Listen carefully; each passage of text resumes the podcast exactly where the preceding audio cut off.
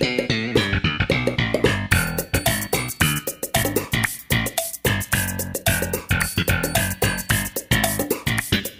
onda con la gente que se ha pasado toda la pandemia en chanclas?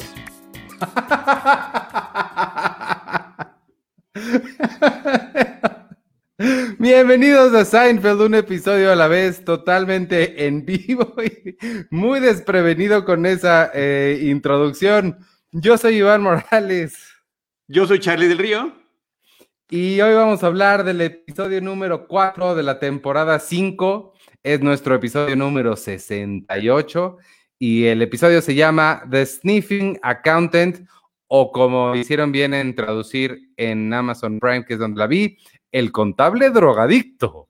y se transmitió sí, qué originalmente el 7 de octubre de 1993. Y antes de preguntarte cómo estás, antes de cualquier cosa, ¿de dónde te vino esa introducción? ¿Me perdí de algo del episodio? O, no, no, no.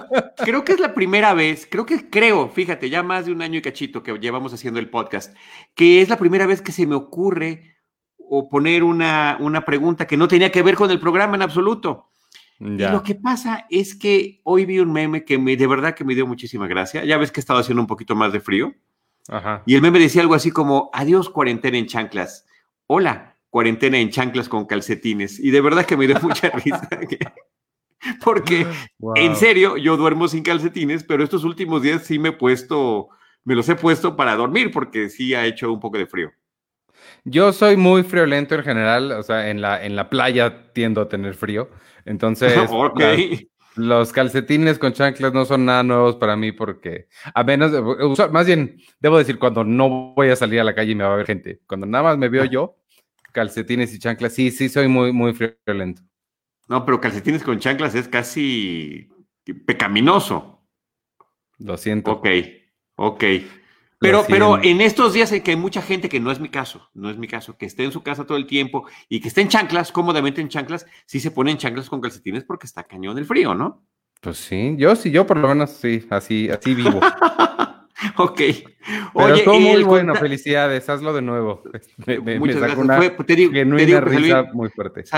inspirado por un meme, de repente hay memes muy buenos. Hay unos que normalmente sabes que la creatividad es directamente proporcional a la pésima gramática y faltas de ortografía. es algo así que también me parece brutal en el tema de, los memes. Oye, el contable eh, drogadicto, qué bárbaro con ese título en español, ¿verdad? Que está espantoso. Yo también lo noté, porque sería el contador que inhala, ¿no? Ajá, que ese es otro, otro tema que tengo. No hay palabra en español para sniffing, para este, el acto de hacer Así, no existe una palabra en español más que aspirar, pero, pero es como más general. aspirar o inhilar, sí, sí, sí, sí, sí. Tiene razón. Pero bueno, pero es eso, ¿no? El, eh, sería el contador inhalador o el contador aspirador. Entonces, mejor dejémoslo en The Sniffing Accountant. Era un título que ni siquiera me acordaba que estuviera en alguno de los episodios. Yo no, viéndolo tampoco me acuerdo, este sí lo tenía completamente borrado, excepto por el tema de los brasieres, pero ese continúa, ¿no? Claro, claro, se retomará. Se retomará con mayor eh, creatividad y con mejores efectos de comedia próximamente. Incluyendo a uno de los personajes, pero al rato lo mencionamos, ¿no? Sí, sí. Mira, ve lo que dice, ya le puse el nombre del, de nuestro podcast. ¡Oh, y el padrísimo! Lo que sí veo es que está el fondo negro y hay veces que pones un fondo de Cine Premier. Ah, sí, cómo no, mira, espérame. Es que es que dame champú. Si quieres, ve, hablando sobre el episodio y, yo pongo esto.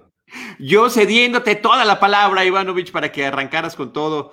Oye, este episodio empieza, queridos amigos, gracias por acompañarnos. Esto, como ya lo dijo Ivanovich, es Seinfeld, un episodio a la vez. Aquí hablamos con detalle de lo que sucede en el episodio, lo contamos prácticamente y vamos haciendo las pequeñas anotaciones por si hay algunos amigos, sobre todo de Cine Premier, eh, que están en las redes sociales, que dicen que un video de de Seinfeld a estas horas con Iván Morales, director editorial de, este, de esta revista, de este proyecto, eh, porque eh, es reciente que lo estamos haciendo en vivo, tiene unas cuantas semanas que nos decidimos y te agradezco porque está bien padre que, te, que estemos también en vivo, Ivanovich.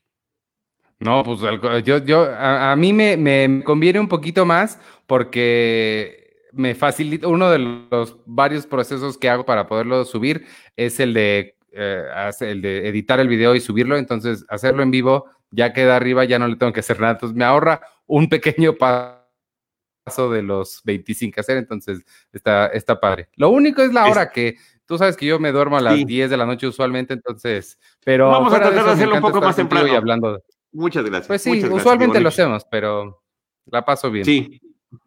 Muchas gracias. Oye, bueno, pues este, el stand-up, ya saben que siempre empieza el episodio con un stand-up, habla sobre el papel del gobierno en la vida de los adultos. Y, me parece que la analogía es muy afortunada. Dice, el gobierno es como los padres para los adultos. Es decir, es el que te está fiscalizando, sobre todo dice en el IRS, o lo que sería nuestro equivalente, pues el SAT, Hacienda, eh, con el tema de los impuestos, ¿no? El que está al pendiente de ti. Y como hijo, al que tú quieres engañar, porque parece que es obligado sobre todo a partir de la infancia y adolescencia, pues uno empezará a tratar de ocultar ciertas cosas a, los papás para salirnos con la nuestra, ¿no? Y al final de cuentas, cuando somos adultos, pues al parecer es lo que estamos tratando de hacer con el gobierno en términos de cuestiones hacendarias y ese tipo de cosas, ¿no? Curioso, simpático y creo que no va más allá. Y, y se vincula con el episodio porque tiene que ver con el contador de Jerry Seinfeld. Eh, ahorita que llegamos con el contador ya hablamos de la anécdota original. Y hace una referencia, una analogía a una serie gringa que se llama Leave It to Beaver, que yo jamás vi, que no conozco, pero sé que ha sido muy referida en muchas ocasiones en, programas y películas eh, y que pues fue de una época, ¿no? Era, un muchacho con sus amigos y demás y sus aventuras y, y él hace la analogía de lo que hacía Beaver con sus amigos tratando de ocultar cosas a los adultos, ¿no? Y punto, me parece que es eso. Después el episodio empieza en la cafetería. Están Jerry y Lane Oye, Espera, un, segundo nomás. Eh, yo tampoco nunca vi eh, It to Beaver, pero sí, igual, lo mismo. La he escuchado mucho mencionada en otros lados. Pero nada, te detuve porque no pude hacerlo del fondo. ya veo. Oye, y veo tu, imagen un poco congelada. ah, escuchas bien, pero tu imagen... Es que en la, en la locación donde estoy, estoy metido en un closet porque la, la, señal no es la, no es la mejor, pero este, pero según yo sí me escucho, al menos. Aunque te escuchas muy bien, te, escuchas muy bien, te escuchas muy bien. Bueno, nos vamos a la cafetería, están Jerry Lane y George, están en la mesa que no me gusta, Ivanovich, eso siempre me desconcierta. Eh, hay una segunda mesa que han utilizado como, más recurrente, que está junto a la ventana de esta cafetería eh, eh, que se llama Monks, ¿no? Es el título que tiene en la serie. Y están, y Lane está contando la nueva aventura en torno a, su nuevo romance. tiene un nuevo novio, lo conoció en su trabajo, ella, recordemos que trabaja en Pendant Publishing, una, una editora de libros, ella está como correctora de estilo, y pues resulta que eh, se ha aliado, como dicen en España, se ha aliado con un escritor.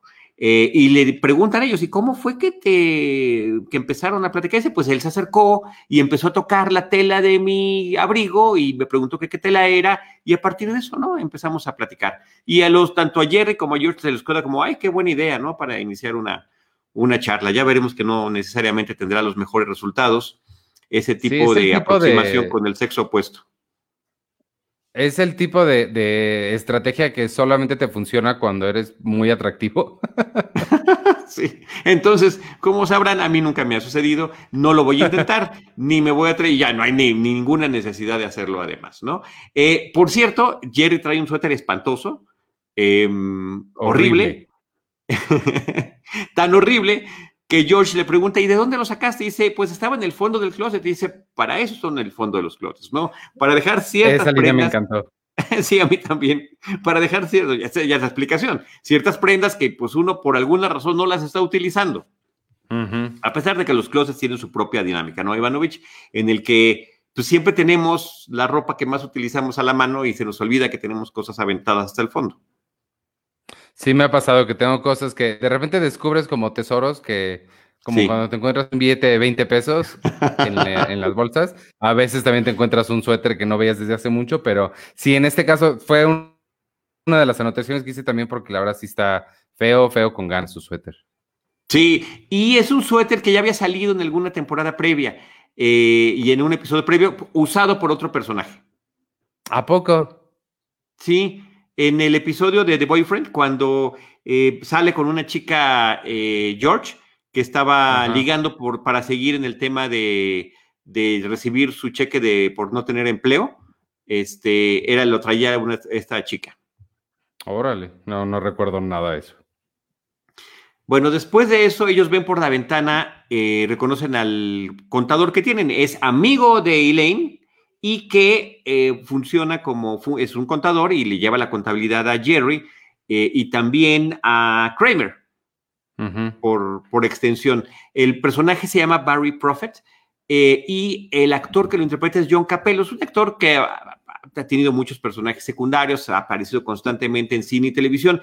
Entre los papeles que se le recuerdan, eh, pues es que salió en varias películas de John Hughes, salió en Sixteen Candles, salió en The Breakfast Club. En The Breakfast Club es el conserje que tiene como unos consejos contra, con, los muchachos durante el día que se quedan ahí en el encierro, y también en Weird Science. Sí, lo reconocí, pero no, no, no lo podría ubicar de dónde. Y que trae uno de los peores peinados y cortes de cabello que he visto yo a lo largo de la El corte de pelo, no manches. Cuando se, sobre todo cuando se da la vuelta y se va al baño, eh, que se le ve como el, híjole, el super ochenterismo feo. y por demasiado largo, trae el cabello demasiado largo. Eh, por atrás, además, independientemente de que ya de la parte de enfrente ya se está quedando un poquito calvo, entonces la verdad que sí se ve como muy desagradable. Poco atractivo, digamos. El, pero bueno, esa es la textura que él tiene, ese es el look que trae. Y justamente, pues por eso eh, empieza como a inhalar, como que está, trae algo ahí en la nariz. Y por eso se llama The Sniffing Accountant, ¿no? El episodio. Y cuando él se va al baño, pues lo primero que platican Jerry y George es que a lo mejor está involucrado en drogas porque pues como también hemos visto en las películas, voy a decir que yo solo lo he visto en las películas, que se echan sus cocazos o alguna otra cosa que inhalen eh, para, para, consumir alguna sustancia tóxica eh, de estas, algún narcótico, eh, pues se quedan siempre con el, ¿no? Y se, se, limpian así la naricita. Entonces empiezan a sospechar de eso y Lane dice, no, hombre, están locos, ¿cómo creen que, que, que puede ser eso? Pero la preocupación que le viene a Jerry por el asunto es que cómo va a tener un contador o cómo le va a dejar manejar su dinero a un contador que es drogadicto, porque entonces en algún momento pues se podría quedar con su dinero, ¿no? Lo curioso del episodio es que está basado en una, para variar, ¿no? En una anécdota de Jerry, pero que le sucedió y que la cuenta inclusive a cuadro en las entrevistas que están en el DVD. Tuvo un contador que manejaba su dinero y que Ah, tenía problemas de adicción y que se robó 50 mil dólares de Jerry y, ya nunca más lo volvió a ver, ¿no? Eh, dice, no, debería yo decir su nombre para humillarlo, pero ya ni caso tiene. Esta es una especie de venganza que tengo al hacer un episodio como este. Pues el, el, stand-up del final lo menciona. Pensé que, me, aguanté para mencionarlo, pensé que lo íbamos a mencionar hasta el, hasta el final. Te iba a preguntar si sí era cierto su stand-up, pero sí, este, sí, es cierto, sí, porque en el stand-up final lo menciona, sí, es verdad. Pues le robó, bueno, hasta eso, no sé en esa época, pero le robó hasta eso poquito, porque pues Jerry es famoso por. Pero ya había pasado unos años antes. No tenía todavía esta fama y dinero y riqueza tan grande que le trajo y popularidad que le trajo la serie, ¿no? Qué bueno que tuvo esa mala experiencia en otro momento y no cuando. Porque es muy común que suceda este tipo de cosas. Sí, no, está Creo que a muchas celebridades les ha pasado que tienen una confianza ciega en la persona que les lleva sus finanzas y pues terminan, terminan en esta situación. A, uno de mis doctores, a mi ortopedista, le pasó. Entonces, eh, sí, la persona que llevaba la contabilidad del, consultorio, bueno, le descubrió que por años había estado sacando. Changos. terrible, mi terrible. contador, él no hace esas cosas. Oye, que tampoco es muy halagador algo que dice al final, pero ya regresaremos a esa parte del stand-up. El stand-up final.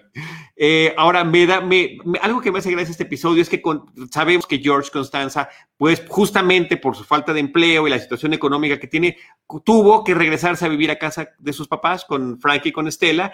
Y pues Elaine le está, lo está molestando de una manera muy elegante, muy fina, porque George dice, me tengo que ir ya con mis papás. Y dice, sí, no olvides lavarte las manos antes de cenar, ¿no? Por lo, por lo que significa estar en casa con los papás y las dinámicas que hay, porque aunque seas un adulto, pues de alguna forma te siguen tratando como niño, ¿no? Y es lo que vemos cuando en la siguiente escena ya estamos en casa de los Constanza, está con su mamá Estela, con Frank, eh, y pues lo están regañando de cómo usa la catsup, de cómo se sienta, de lo que sea, ¿no? y él, pues la verdad que queda, queda muy incómodo. genial eso. o sea, a mí de verdad creo que cada vez caigo más en cuenta de que después de, de Elaine, eh, Frank Costanza es mi personaje favorito, de verdad. Nada más sale Jerry Stiller y me boto de risa. O sea, es que tiene un tal, una, una forma para decirle por, por, qué necesitas ponerle tanta catsup que ya con eso me bota de risa y, y el, el vaivén que hay entre él y, Jason Alexander también es muy, muy bueno. Creo que es una pareja que funciona súper, súper bien. Y bueno, la mamá también, obviamente. Y con Stella Harris, ¿no? Justamente por la forma en la que grita, en la que se reacciona. Aquí, en, este, en esta escena, eh, Frank dice, hablé con un amigo mío y pues tienes una entrevista para ir a ver si puedes ser vendedor de brasiers, ¿no? De sostenes, de, de esta prenda interior femenina. Ajá. Y, la verdad que dice George, bueno, pues, ¿por qué me hiciste la cita a las 2 de la tarde del viernes? Ese día iba yo a buscar unos tenis. Y dice, ¿sabes qué? O sea, los puedes buscar, pero gritándoles, es muy efusivo el señor. Me encanta su forma de ser. Me encanta la forma, como nos dice Víctor Recinos, que el papá de George es buenísimo, es absolutamente genial. Es genial y justamente hasta esta temporada es cuando lo estamos conociendo a lo largo de la serie. Oye, José, este, José Luis Enríquez tiene una buena pregunta. Los stand-ups son, a ver si sabes, ¿son con Jerry Seinfeld la persona o con Jerry Seinfeld el personaje? Son con Jerry Seinfeld el personaje, que es un personaje basado en su misma persona, pero eran unos stand-ups especiales que hacían con público de estudio para, eh, que, además hacían, hagan de cuenta, José Luis, que filmaban o grababan de varios episodios en una misma tarde, con un público en particular, distinto al público que iba para cada episodio. ¿Me explico? Sí. Entonces, pregúntele eh, a Charlie, él sabe todas las respuestas. No, muchísimas gracias. Este, y, un dato curioso, en este episodio, hablando del público y de la audiencia, en este episodio eh, fueron 18 miembros de un club de fans de Seinfeld. Ya, ya para entonces, ya en esta quinta temporada, ya había clubs formalmente constituidos y este se llamaba Vandalay Industries eh, Mail, Mail Listing Club. Wow. Vandalay Industries de una de las empresas inventadas de los personajes eh, a lo largo de la serie, ¿no? Entonces está padre que en esta ocasión, pues ya les están dando inclusive su lugar y lo que ha de haber sido además un gozo impresionante haber participado en una de esas de esas grabaciones que ahorita mm. pues ya son históricas, ¿no? Y el tema de los brasiers y de los sostenes efectivamente será algo que irá continuando. Y también me encanta cómo Frank le dice a su esposa, dale un sostén para que se familiarice con lo que va a trabajar. Es que me encanta. Y luego, sí sabes de las copas, ¿verdad? pero lo que es el timing cómico de Jerry Stiller es el que lo, lo hace porque es, sí sabes de las copas, ¿verdad? Pausa, pausa, pausa. Ahí la A, la B, y cuando llega la D y le explica, la D es la más grande, o sea, es que, no sé, el, ritmo que tiene es, de verdad un, genio cómico Jerry Stiller. Y el tiempo que se tarda la mamá Estela en ir por el brasier, dice, y dice Frank enojado, si a mí me piden que vaya por unos calzones, voy y lo traigo en dos segundos.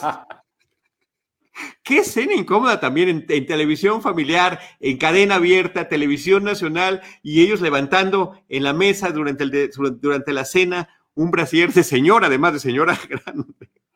Además. Este, está, está, y, platicando con detalle de qué, se, de, qué, de qué están hechos.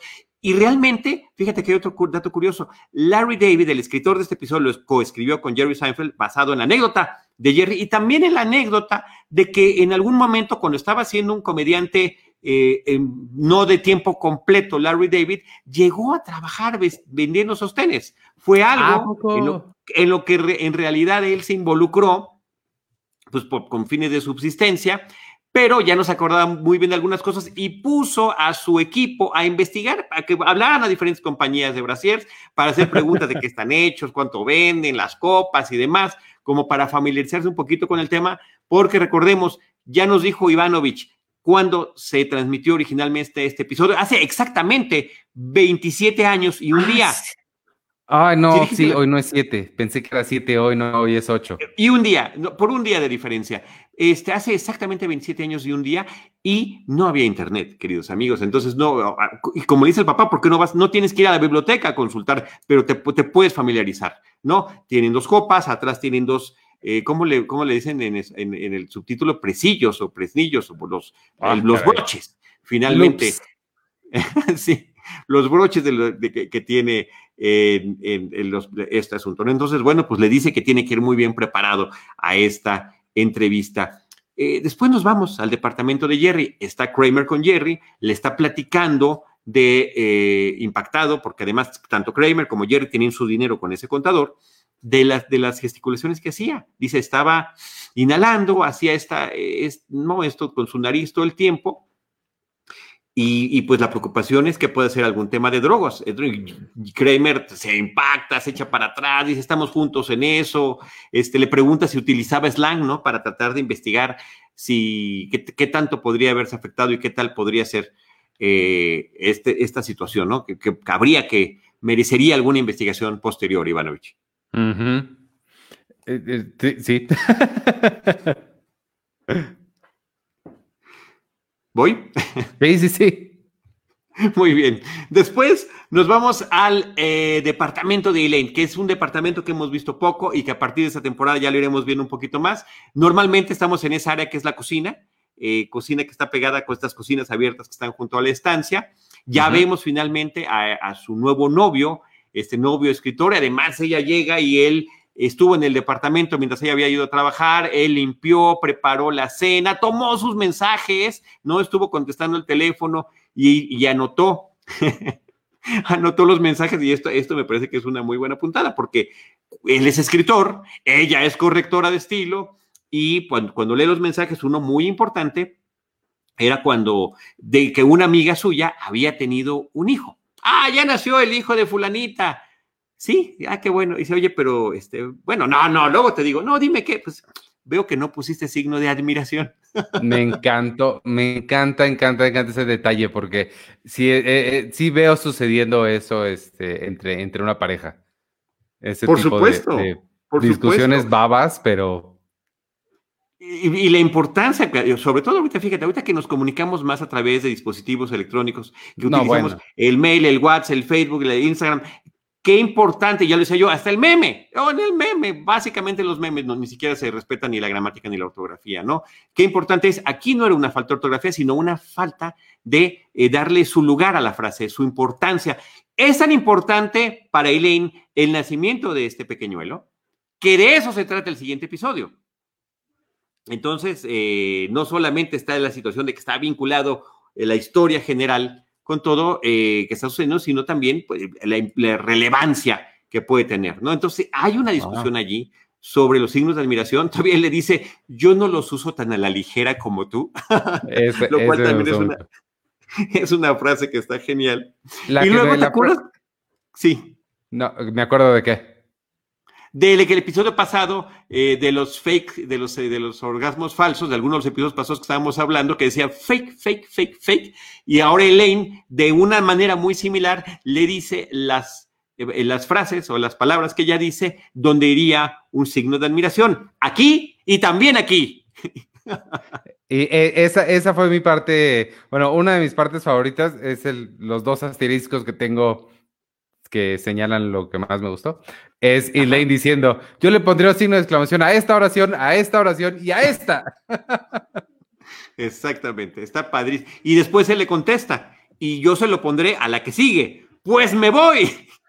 Y se va del departamento y pues se supone que más o menos en eso queda esa relación. Eh, después estamos en el departamento de Jerry, está Elaine platicándole a Jerry y le dice, estás loca, ya se lo había dicho eh, eh, George al inicio del episodio, ¿qué, qué, objeción le pones a este nuevo novio? No, no le veo ninguna. Y dice George, ya lo encontrarás.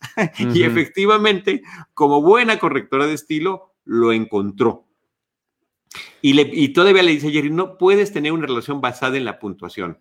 Y yo te pregunto, Ivanovich, tú que estás en el mundo editorial y, y a mí que me toca ser parte de ese mundo editorial, ¿qué me puedes decir sobre la importancia de que las personas con las que nos relacionamos tengan, tengan buena gramática y ortografía. Eh, hay pocas cosas más importantes, sobre todo por lo que decías hace rato de que ahora mucha de nuestra comunicación es con mensajes. No sabes de verdad, de verdad, de verdad, el trabajo que me cuesta entender la comunicación de otra gente y y a veces comunicarme a mí, pero no porque yo no sepa escribir, sino porque la persona a quien le estoy escribiendo no sabe escribir y no sabe que lo que estoy escribiendo, o sea, no le está dando la intención que yo quiero dar a las cosas porque ellos no se saben cómo se escribe. Expresar. ¿Sí me explico? Expresar de manera escrita, sí. Sí, me parece terrible. Yo, yo llego a los excesos, que, que, no creo que es un exceso, pero tristemente suena como tal, de que yo pongo el signo de interrogación inicial y el final, no nada más el final como hace todo el mundo ahora, en español así se utiliza, y yo así, aunque me cueste un poquito más de trabajo y de tiempo, siempre, siempre los pongo. Te reto que veas nuestras pláticas en WhatsApp para que, para que, para que me hagas una, una revisión de lo que te estoy comentando. Siempre, Ivanovich. O sea, a mí sobre todo cuando estoy hablando con gente con quien no tengo confianza o que es un tema un poco más serio, cosas así, sí trato de, de, poner todos los signos de puntuación, las comas donde van porque quiero expresarme bien, pero al final de cuentas no sirve de nada porque, de nuevo, no todo el mundo sabe cómo funcionan las comas. No, y el tema cuando, cuando, eh, lo, lo, cuando uno está leyendo de otras personas cuando no hay, hay, tienes que hacer un esfuerzo muy grande de abstracción para saber dónde hay está una separación entre una frase y la otra. Ese también, sí. sí ¿No? no y, yo... y, o, o, la forma en la que se abrevian algunas palabras, ¿no? Sí. Como es, la palabra que, es, la palabra que, que tiene, no manchen, tres letras y ponen una K, ¿no? Entonces, eh, sí, me, me parece terrible. Tengo un amigo... Ameritaría una, una, una, clase magistral este asunto. Muchísimo. Tengo un amigo que abrevia gracias y lo abrevia GRCS. O sea, le quita la A. Yo he visto que ponen GRXS. O sea, sí, realmente. A, a mí me gusta escribir la palabra etcétera, imagínate. No, bueno. etcétera, que es la palabra abreviada por eh, antonomasia, por excelencia. Etcétera, qué bonita palabra. Etcétera esdrújula además. Lo que sí me pasa, que es similar a eso, pero eso es por mi costumbre, o sea, tenemos nosotros un estilo editorial en Cine Premier. Usualmente los números eh, menores a 12 van con letra, mayores a, a 13 van con número, y pues lo tengo eso muy grabado, entonces tiendo a escribir 3 o 10 en lugar de poner uh -huh. un 1 y un 0. Sí. Eso me pasa. Y mucho. también, fíjate que es un detalle nunca lo habíamos hablado. Yo normalmente lo, hasta el 10, escribo con número ya a partir del 10. No sabía que era hasta el 12 en el caso de Cine Premier. Pues, eh, pero solamente, oye, pero solamente es... escribo ahí desde el 2002, entonces. es un poco de criterio, o sea, es caso por caso. Eh, antes era mucho más estricto, pero también caso por caso, a veces que 100 escrito con letra, pues tiene más sentido, ¿no? O sea, varía un poco. Muy bien, pues estábamos en escena en el departamento de Jerry. Llega Kramer, dice: ¿Qué pasó? ¿Qué has investigado? ¿Por qué, ¿Por qué inhala este hombre? Vamos a buscarlo. Entonces, llámale, llámale. Le llaman a su oficina. Y cuando pregunta eh, Jerry por Barry Prophet, el, contador le dice: No, no está, está, está de viaje. ¿Y a dónde se fue? A Sudamérica. Inmediatamente entra el super archi recontra, horrible prejuicio gringo. Eh, pensando si se fue a, a, Sudamérica, pues se fue a conseguir algo de lo que él está inhalando. Y, sí, Elaine, eso sí estuvo gacho. Sí, incómodo y chaf, sí. Pero está padre que el personaje de Elaine es la que, la defensora de este tipo de prejuicios. Dice, ¿quién va a Sudamérica? Pues cualquiera que quiera viajar a Sudamérica, ¿no? La gente va. Sí, people, sí, ¿Quién va a Sudamérica? People, la gente, ¿no? La gente va. Después entra Newman, lo cual siempre es un deleite que entre Newman, Newman. a tener su clásico. hello, Newman. Hello, Jerry. Eh, porque pues ya se enteró del asunto este de, de, de, la posibilidad de que el contador haga algo y pues también resulta que es uno de los, de los individuos que también tiene su dinero con este contador, ¿no? Este, pues ya le dice, son especulaciones, son rumores, pero deberíamos de hacer un, un eh, eh, ¿cómo se dice? Un sting, deberíamos de hacer un operativo para ver qué, qué, es lo que está pasando con este contador, vamos a investigar. Y, y algunos de los personajes, no sé quién dice, como Abscam. Eso, esa era mi pregunta, te, te iba a preguntar justo eso. Eh, bueno, si tú lo que querías saber es que era Abscam, eh, Ivanovich, te voy a platicar. Fue un escándalo de la política estadounidense de finales de los 70s y principios de los 80s. Eh, entre el 78 y el 80 sucedió eso, donde se había detectado que ciertos congresistas y senadores y personajes de la vida pública estaban vendiendo favores a extranjeros, ¿no? pidiendo dinero a cambio de favores en términos de política, yo te consigo tal o cual cosa. Sé que aquí en México suena como inimaginable que algo así suceda, eh, pero bueno, pues, resulta que en otros países así sucede. Hubo un operativo del FBI y que eh, se llama Abscam porque eh, era con una, em, era, Abscam significaba Arab Scam. Se había inventado el FBI una empresa árabe que le pusieron además Abdul Enterprises, que me parece que está prejuiciosa desde el nombre del operativo hasta el nombre de la compañía falsa, y, con, y a esa compañía le pusieron un millón de dólares para empezar a hacer pagos y ver quién los estaba eh, aceptando, eh, y eh, pues cacharon a varias personas, varios congresistas terminaron, y un senador terminaron acusados y, y arrestados por esta situación, ¿no? En ese caso, en ese caso real, está basada la película de Hustler, American Hustle, American Hustle, eh, muy reciente, pero, ah. pero obviamente adaptada, no es, esa, dicen, esta historia está, tiene algunas bases en la realidad. Hicieron una ficción con base en esa realidad, que la pura realidad me parece que está bastante buena como para haberla utilizado mejor de esa manera, ¿no? A mí más bien me recuerda el, el sting que hace Don Gato cuando quiere meter a Arabella al derby del millón de dólares y que él se hace pasar por el Sheikh Aligato, ¿no? Oye, espérame, espérame, el Sheikh Aligato es previo al escándalo de Abscam. O sea que pues, ahí los del FBI de niños lo han de haber visto y fue como se les ocurrió eh, hacer este, este operativo. Vas a, este, este es el tipo de cosas que suceden cuando uno hace las cosas en vivo y no se prepara lo suficiente. Tengo que ir por mi cargador porque no lo, pero continúo hablando de la siguiente escena que es en el carro y yo no me tardo nada. En el carro. Bueno, queridos amigos, en lo que Iván Ivanovich Morales se va a buscar el cargador, que por cierto yo también ando bajo de batería, pero todavía no me tengo que ir. Eh, resulta que vemos una escena como de película de, de, de detectives privados a los tres, a Kramer, a Newman y a Jerry en el automóvil, están siguiendo al contador, están siguiendo sus pasos para tratar de descubrir alguna situación en la que eh, puedan comprobar o corroborar si es que es verdad que él está eh, robándose el dinero para poder satisfacer su afán de drogas, que hasta este momento es apenas una simple sospecha. Insisto, ya habíamos comentado que estaba basada en una situación real que le pasó a Jerry Seinfeld, pero esto no significa que en el caso del personaje haya sucedido así. Entonces están en el coche, siguieron al contador hasta una taberna que se llama Ivanovich Pitts Tavern que es uno de los establecimientos, no sé si lo checaste tú que a ti te gustan este tipo de datos. No, no es tuve uno tiempo. Es uno de los establecimientos más antiguos de, Estados Unidos, de, la ciudad de Nueva York, de venta de alcohol desde 1800 y fracción. Es lo que dice, actualmente está cerrado o estaba cerrado, su página dice que está cerrado, pero que están esperando por la contingencia de, la pandemia, pero que están esperando abrir y recibir a su, su página está activa y todo. Eh, Órale, eh, pero, es muy antiguo. Por, fin me toca algo que sigue abierto y no lo... y no lo buscaste. Entonces, pues lo ven entrar y dice, Ah, bueno, para eso nos omitimos un pequeño detalle que era que el suéter tan feo que trae Jerry le gustó a Kramer y Kramer se lo pidió y ahora lo trae puesto Kramer. Entonces pone unos lentes oscuros, entra con una mochila, con una backpack al, a la taberna, a este bar, y, eh, y, pues como, y no, aquí un, un, dato importante es que no conoce personalmente al, al, contador. O sea, todo lo hace a través de Jerry, entonces no se conocen físicamente.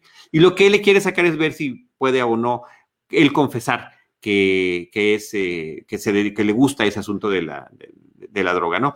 Entonces, cuando entra, eh, nada más un dato curioso antes de darte la palabra, Ivanovich. Los tres de los personajes que están ahí de extras, el bartender, una de las meseras y un señor que está al fondo, son los dobles de cuerpo, los stand-ins de Jerry, de Michael Richards y de, y de Julia Louis Dreyfus.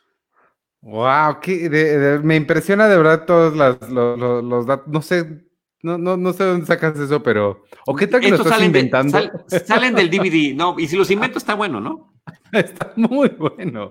No, de verdad es un muy, buen trabajo de eso. Yo lo que iba a aportar es que Michael Richards es muy bueno con, la comedia de, física de props, porque lo que hace con el cigarro está, está bien padre. Lo hace muy, muy bien. La forma en la que no solo que se lo pone, sino cómo lo maneja, como si fuera, no sé, como con mucha habilidad.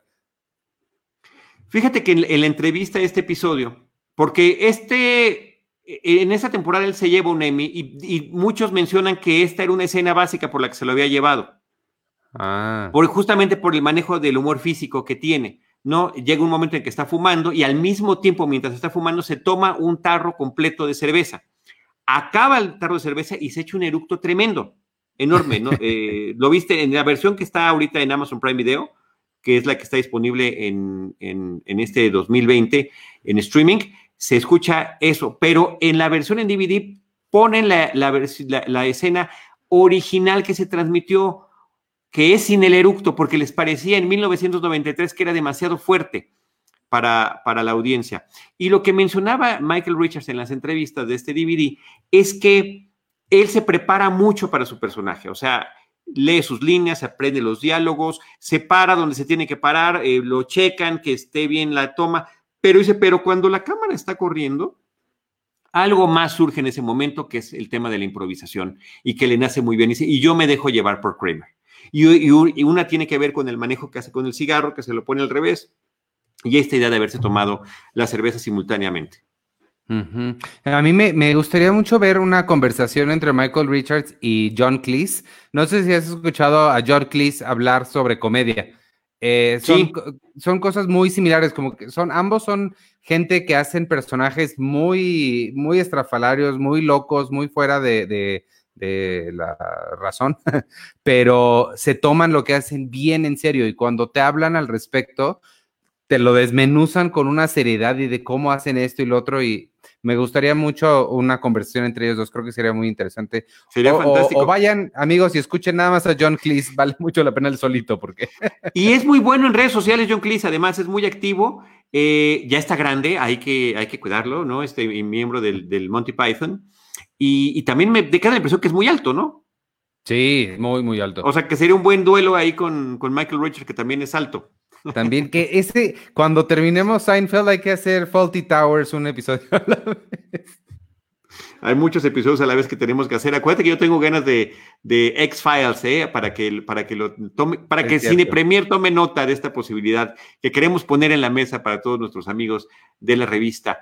Eh, pues trata de, sacarle la neta al contador, no lo logra, el, de hecho el contador se ofende, se molesta del acercamiento que tiene con el premio y se va al baño y le dice, y cuando regrese, no se vaya usted a ofender, pero yo me voy a sentar en otro lugar. Después, Kramer saca lo que traía en la mochilita y pues es una cámara Polaroid de esas grandototas, se mete al baño, empuja la puerta y toma una foto. Y ya nada más grita, ¡eh! Me parece un poco desafortunada la escena, déjame decirte que no, que no me parece eh, tan hilarante como posiblemente hayan pensado que debió haber sido. Sí, es un poco torpe la dirección ahí, sí, sí estoy de acuerdo. Y es una subjetiva como si tú fueras el que estás en el baño, en la taza, y ves cómo te abren la puerta y te toman la fotografía. Sí, no. De ahí nos vamos a, a, una oficina de la ciudad de Nueva York, de Manhattan, donde está George teniendo su entrevista con la empresa que vende brasiers o sostenes. Entonces, el señor eh, Farcus es el encargado ahí del negocio, tiene a su alrededor varios modelos de brasiers. Eh, George empieza a platicarle con mucha que él toma con mucha seriedad el tema de los brasiers y le cuento una anécdota que también me parece un tanto cuanto perturbadora. Igual para tele abierta. No es que me asuste, amigos, no me asusto, pero está como rara, ¿no? Para ver en, tele Dice, tenía yo como 14 años, estaba en casa de un amigo, me metí al baño y ahí estaba, sobre, sobre eh, alguno de los estantes del baño, el brasier de la mamá de mi amigo. Y entonces yo lo toqué y dije, yo tengo que tener una relación muy especial con los brasiers a partir de ahora. ¿Qué? Lo chistoso, espero que esa haya sido la intención, es que el señor Farcus queda maravillado de la anécdota que le está contando George. ¿Tienes, es una, tienes una pasión notable, tienes una pasión notable por los brasiers. Eso está increíble. Ese es mi segundo asterisco, por cierto. Está, eh, sí, es muy bueno, es muy bueno, es muy bueno. Y le dice el señor una frase que después va a ser utilizada en varios episodios. Les encantó a todos los del, los del equipo. Le dice, salvo que ocurra un evento inesperado, tú estarás trabajando con nosotros la próxima semana. Barring, barring some unforeseen incident, esa es la, la frase en inglés, barring some unforeseen incident, te veremos la próxima semana. Te espero en la oficina a las nueve y George queda erguido, le dice, estaré aquí a las ocho. Bueno, o sea, si no le molesta, le dice, si no le molesta, estaría aquí a las ocho. en toda la serie, bueno, yo creo que jamás había estado con tanto empeño, con tantas ganas de conseguir ese trabajo y me queda la impresión que es parte de la influencia de vivir con sus padres al menos tengo que, demostrar a mi papá que sí pude conseguir este empleo. Ah, de hecho sí, sí sale fascinado de la oficina de, de, Farkus. Casi, o sea, si él se pudiera felicitar a sí mismo, lo hubiera hecho en ese momento. Llega el elevador y hay una dama, hay una mujer esperando también el elevador. Él la vuelta a ver, es una mujer guapa, atractiva. Y entonces él se acuerda de lo que le mencionó Elaine al principio del episodio, de cómo tocando la tela de la ropa de la persona podría iniciar alguna conversación. Entonces se voltea para tocarla y esta, con toda la razón del mundo, saca, ah, se saca el brazo y le empieza a gritar que de qué se trata, ¿no? Y es, resulta que es la dueña. Se llama al señor Farcus. Farcus, ¿quién es este, quién es este pervertido? Y le dice, es el nuevo vendedor que empieza a, partir de lunes. Si él empieza el lunes, tú estás despedido a partir de lunes. Entonces, de manera automática, entonces ya el señor Farcus para eh, George que ya efectivamente ya no quedó ya no quedó contratado, ¿no? Entonces es, es, es eh, pues muy, muy curiosa, ¿no? Esta escena que, sucedió. Pero sí me, me, lo que me gustó, digo, además de que está chistosa, es que sí me estaba haciendo un poco de ruido que fuera una empresa de brasieres y no había una sola mujer. Pero ya me, me, me tranquilizó que la dueña fuera una mujer y ya, que ya con eso tiene sentido. Y lo que no queda claro tampoco es cómo, en qué consiste el trabajo de un vendedor de brasier es trabajo de piso, es en una tienda tipo Victoria's Secret. Ah, es, es, no había pensado eso. No, o a lo mejor es una fábrica que tiene que ir a vender a tiendas el producto, o, no creo que vayas de puerta en puerta vendiendo brasier, ¿verdad? no había pensado eso, pero sí tienes razón. Son, son estas pequeñas inquietudes inquietudes que me quedan. La actriz que interpreta este personaje con esta brevísima escena se llama Krista Miller. Krista Miller regresaría en la próxima temporada con otro personaje y que sería, resultaría más afortunado, resultará, ya lo platicaremos en su momento, más afortunado para George. Llega a ser novia de George en la sexta temporada con otro personaje en el episodio que se llama The Doodle.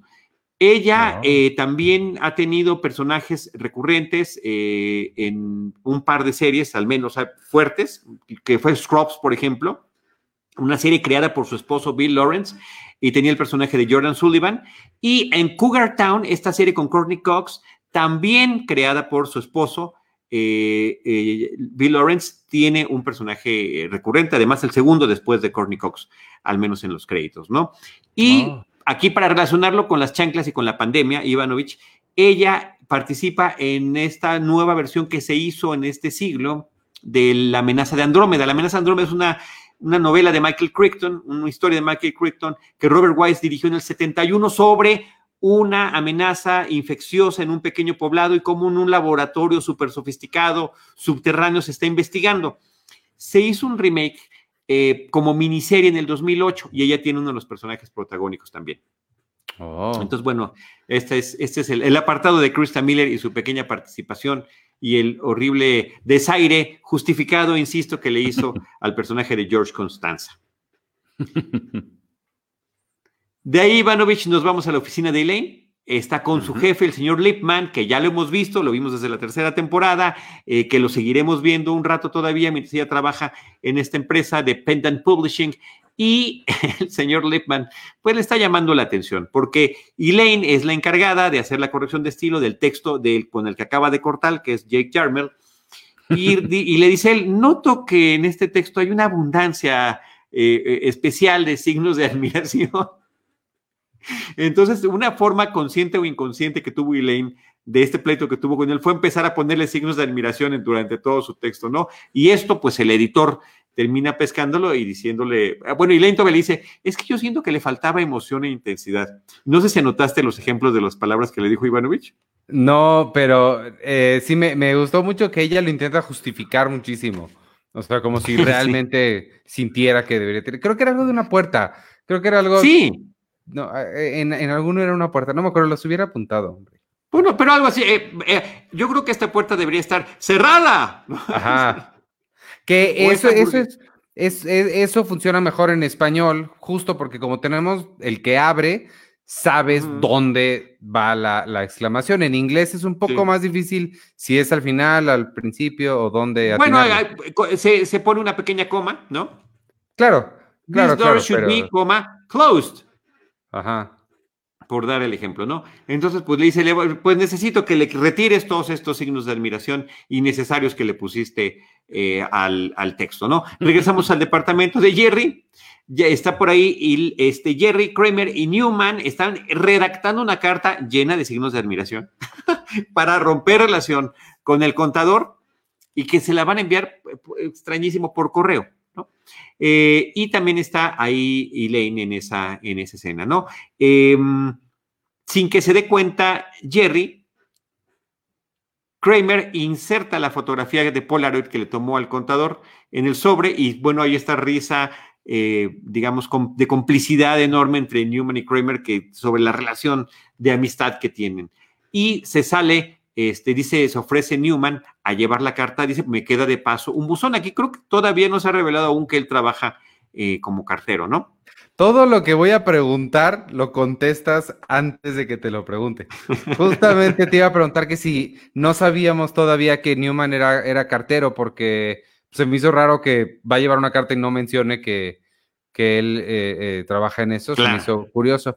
La, que te iba a, mostrar rapidísimo, este, déjame, así, eh, es esta, esta foto, mira. Eh, no sé si viste que salió un anuncio de Wayne Knight. Ahí está, ¿lo estás viendo? Ah, ya, ya está ahí, sí.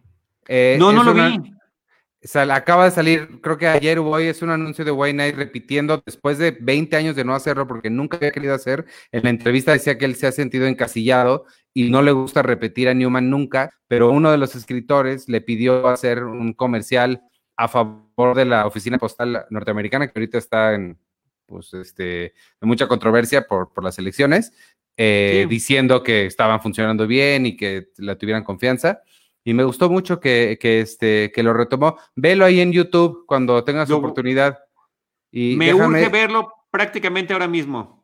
Y déjame saludar rapidísimo a Sandra Pineda, que nos dejó ahí una buena aportación en el super chat. Muchas gracias, Sandra. Iván, Charlie, soy su fan. Gracias por tanto contenido tan genial. Lo intentamos. Qué bueno que, lo disfrutas. Y este, muchas gracias por, por apoyarnos. Ay, qué padre, Sandra. Muchísimas gracias y, un gusto saludarte. Y qué padre está el comercial. Me encanta, sobre todo si el, eh, en, estos momentos la oficina postal en los Estados Unidos, el servicio postal está en el ojo del huracán, porque justamente por la pandemia se ha habilitado la posibilidad que ya es desde hace algunas semanas eh, posible de que los votantes puedan enviar su voto por correo. Y ni más ni menos que el presidente de los Estados Unidos está diciendo que eso no está bien, que porque así se va a cometer un gran fraude, porque saben que muchos de los que van a hacer esto, pues están con la corriente demócrata, ¿no? Entonces, eh, está, eh, o sea, ayer se mencionó en el debate de los vicepresidentes por la vicepresidencia entre eh, Mike Pence y Kamala Harris, y también, bueno, fue un tema que, que mencionó en su debate presidencial este señor que no quiero ni decir su nombre porque no, no, el de, Biden sí, el otro, el otro es el que no quiero mencionar porque me tiene hasta acá, hasta el cocolillo. Pero qué padre que hayan aprovechado a Wayne Knight para esto y me parece que efectivamente Velo, está eh, padre. E, él entiende la relevancia de lo que significa ahorita eh, restaurar esa fe que hemos hablado siempre ha sido muy importante y muy serio el servicio postal en los Estados Unidos. Sí, véalo, está padre. Bueno, pues ahí están resueltas esas preguntas que tenías, porque originalmente el personaje, eh, como estaba escrito que nunca se, desde la primera aparición que tiene Wade Knight como el personaje de Newman, se suponía que él era el, eh, una persona que trabajaba para el edificio donde ellos vivían y no un vecino nada más. ¿No? Ah, Una especie de, ah, Siempre hay como un. En las películas también lo vemos en las películas de Estados Unidos que hay un señor encargado de las cuestiones de mantenimiento que vive en el mismo edificio de departamentos rentados, ¿no? Entonces tiene la obligación de reparar las cosas que fallen. Más o menos por ahí le querían dar ese giro al personaje, no lo hicieron y finalmente termina siendo un cartero que tiene una escena fantástica sobre su trabajo, eh, de la que hablaremos en el episodio que corresponda, ¿no? Pero bueno, se va Newman con la carta va todavía, va cantando, va feliz, este, por la calle en la noche, llega el buzón, llega una mujer, ¿no? Que, que a él, le da la cortesía de que primero deposite sus, sus cartas, ella le sonríe y él también quiere hacer la técnica de tocar la tele de la persona y por supuesto ella se ofende, le grita, a él se le cae la carta y todavía va eh, el novio de esta mujer persiguiendo a Newman por esta, pues que por supuesto viene interpretado como una falta de respeto a una mujer además en la noche, ¿no? Eh, la, actriz se llama Patrick Darbo y ya ah, había salido, ya había salido en un episodio de Seinfeld en, en, la segunda temporada, si no me equivoco, como Glenda, una colega de George cuando trabajaba en la inmobiliaria en el episodio que se llama The Revenge, que además ella está como muy latosita con él, ¿no? Es la que, ah, ¿qué no te corrieron? ¿Qué haces aquí? Eh, es ella, es esta mujer un poco este, rechonchita, eh, con una cara muy simpática, ¿no? Pero que es de esas que puede transformarse de la cordialidad a la bestialidad en un instante, que me parece que en ambos personajes hizo, porque no, no es el mismo personaje, es la misma actriz, pero no es el mismo personaje, ¿no? Sí, sí. Eh, de ahí, de ahí, Ivanovich, nos vamos a la casa de los Constanza. George con sus papás, eh, él está con su revista Glamour en la mano, está en, el, sofá. Recordemos la importancia y la relevancia del episodio de la revista Glamour por el famoso episodio de la cuarta temporada de Contest, el, concurso. Y pues como saben, ya les platicó él que perdió la oportunidad de trabajar en la, en la, venta de sostenes eh, por haber agarrado la prensa. Pero ¿quién está? Es una locura, le dice la mamá, estar tocando la ropa de la gente. Y el papá le dice algo además que, que, me parece que es muy cierto, muy a la antigüita, pero sí, ¿qué pasó con decir qué bonito vestido? ¿Qué pasó con decir me concede esta pieza? y sí tiene razón. Y tiene razón. Nuevamente, la dinámica del hijo, no importa la edad que tenga, en eh, si, si sigue viviendo con sus papás, ¿no? O inclusive viviendo con los papás. Oye, ¿no te brincaste lo del, lo del pizzero? Me brinqué lo del pizzero. Ah, Terrible omisión. Platícalo, platícalo, por favor, Iván.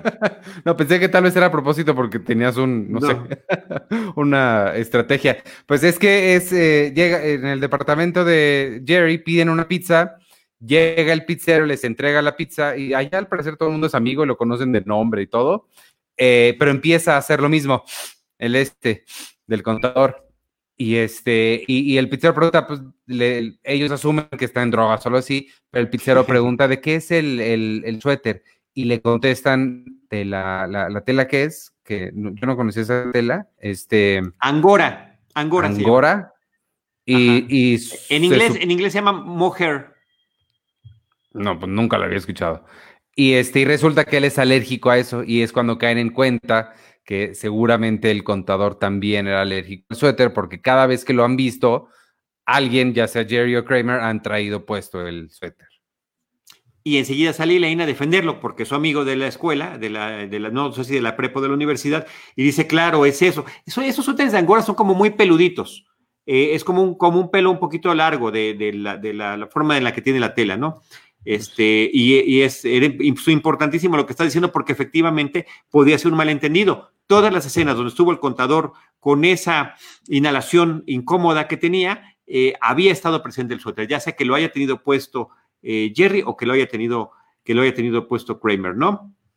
Tenemos después ya la escena final del episodio. Están en la cafetería, nuevamente en el lugar de la cafetería que no me gusta, en esa mesa junto a la ventana, y están muy molestos porque el contador se declaró en bancarrota.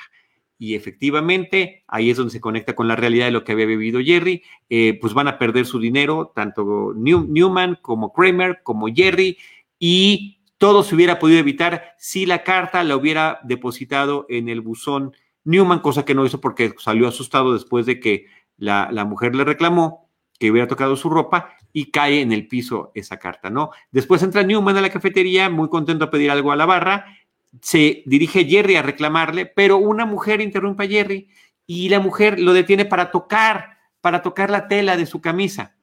Y le dice, ay, ¿qué, qué, es, qué es, esta tela tan bonita? Y dice Jerry, es eh, mitad eh, seda, mitad algodón y mitad lino, cosa que no puede ser, ¿verdad? Por tener tres mitades. Pero dice, ¿qué podría salir mal? ¿no? Ahí también está este doble discurso, ¿no? De que si un hombre lo hace, está mal y si una mujer lo hace, está bien, ¿no? Pues sí. Y pues ahí acaba, ahí acaba el, episodio, ya no alcanzó a llegar con, con, Wayne y eh, al final, en el cierre del stand-up eh, que platicamos hace ratito, pues está la anécdota dice, eh, donde Jerry le está contando al público que eso le pasó. No dice los, los 50 mil dólares, la cantidad la dice en las entrevistas del DVD, pero está platicando y dice, pues, aunque entiendo que un contador pueda necesitar este alivio eh, del narcótico, porque pues no es un pintor, no es un artista, es un trabajo aburrido y esa podría ser su misma defensa si lo llevan a juicio, ¿no? Entonces, ¿qué dice el juez? Le diría, devuélvanle a este hombre su, su alcohol y su peyote. Oye, aquí unos datos curiosos. Hay entrevista con Wayne Newton en el DVD de este episodio y Wayne Newton, que siempre quiso ser actor y que trabajó en Broadway y que después se fue una temporada a, Inglaterra, Wayne Knight, ¿qué dije Wayne Newton? Wayne Knight, el que interpreta a Newman. Wayne Newton es los nombres. Sí, sí. Wayne Knight, el que interpretó eh, a, Newman. Eh, trabajó cinco años como detective privado en Nueva York. Entre una temporada que tuvo en Broadway y después de poder recuperar su, su carrera de actor de tiempo completo, porque decía que él no quería caer en el cliché de trabajar como mesero y que tenía un amigo que contrataba actores para ser detectives privados, porque decía no tienen escrúpulos y si tienen que mentir, mienten con mucha facilidad. ¡Wow! Así es. Y este, y pues ese era el dato que tenía yo final sobre, sobre este episodio. Los demás, pues los fuimos dejando a lo largo, a lo largo de la charla, Ivanovich. ¿Qué pues te pareció el episodio? ¿Qué te pareció el episodio? Interesante, bien sólido, pero sí, eh, con este sí siento más el, el bajón de la, comparado con la temporada pasada y con los primeros de esta que, me habían fascinado hasta ahorita. Me gustó mucho, de nuevo, para mí el highlight siempre eh, eh, de este episodio fue Frank Costanza verlo, este, la comedia física de, Kramer y, Newman, que creo que Newman cada vez va encontrando más también eh, como su, su, lugar.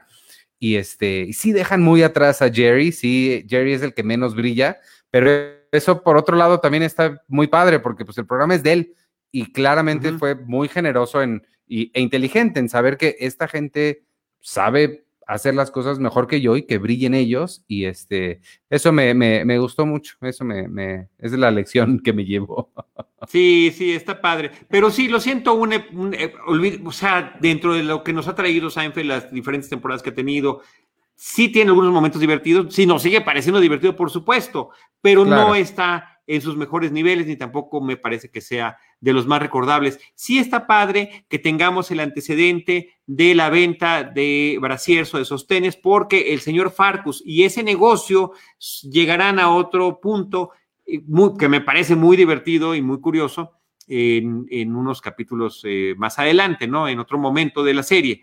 Entonces, pues queda ahí, queda ahí ese antecedente. Sí, este, pues algo más que tengas o nos Nada más, nada más, Ivanovich. Pues déjame nada más saludar y agradecer a toda la, gente que nos estuvo aquí comentando, a toda la gente que nos haya visto en vivo y este y a los que nos estén escuchando el lunes, por supuesto, pero eh, a los que nos comentaron aquí, Víctor Recinos, muchas gracias, Sandra Pineda, Xochitl Pérez, eh, ¿quién más nos comentó? José Luis Enríquez, Leison Rojas, excelente programa. Miguel Ángel Herrera, saludos. Y mira, Mr. Macy's, eh, Jerry Stiller también sale de vendedor de brasier en la película de Hairspray. Le vende a John Travolta, le hacen. un... Ah, le. Sí, cierto. Él vende, vende brasieres ahí también. Este, Gerard Gap también. Acabo de ver el episodio cuando George lo pillan comiendo el basurero. Ese el Eclair es eh, otro clásico momento. Este, y creo que son todos los. Ah, no, eh, Gisela o Gisela Ancivino, Cristian Madrigal. Y ya, ahora sí. Muchas gracias a todos por, comentarnos. Miguel, Ángel Herrera Chinas. Miguel Ángel Herrera Chinas también. ¿Leí mal? Ah, ah no, lo leí mal. Era, uno más, uno más. Sí, sí, sí. Pues muchas gracias por habernos visto, eh, amigos, en vivo. Eh, nos escuchamos la semana que entra. No sé cómo. Ahí está. Nos escuchamos la semana que entra. Yo soy Iván Morales y me pueden seguir en arroba Iván Morales. Gracias, yo soy Charlie del Río y me pueden seguir en arroba Charlie del Río. Adiós.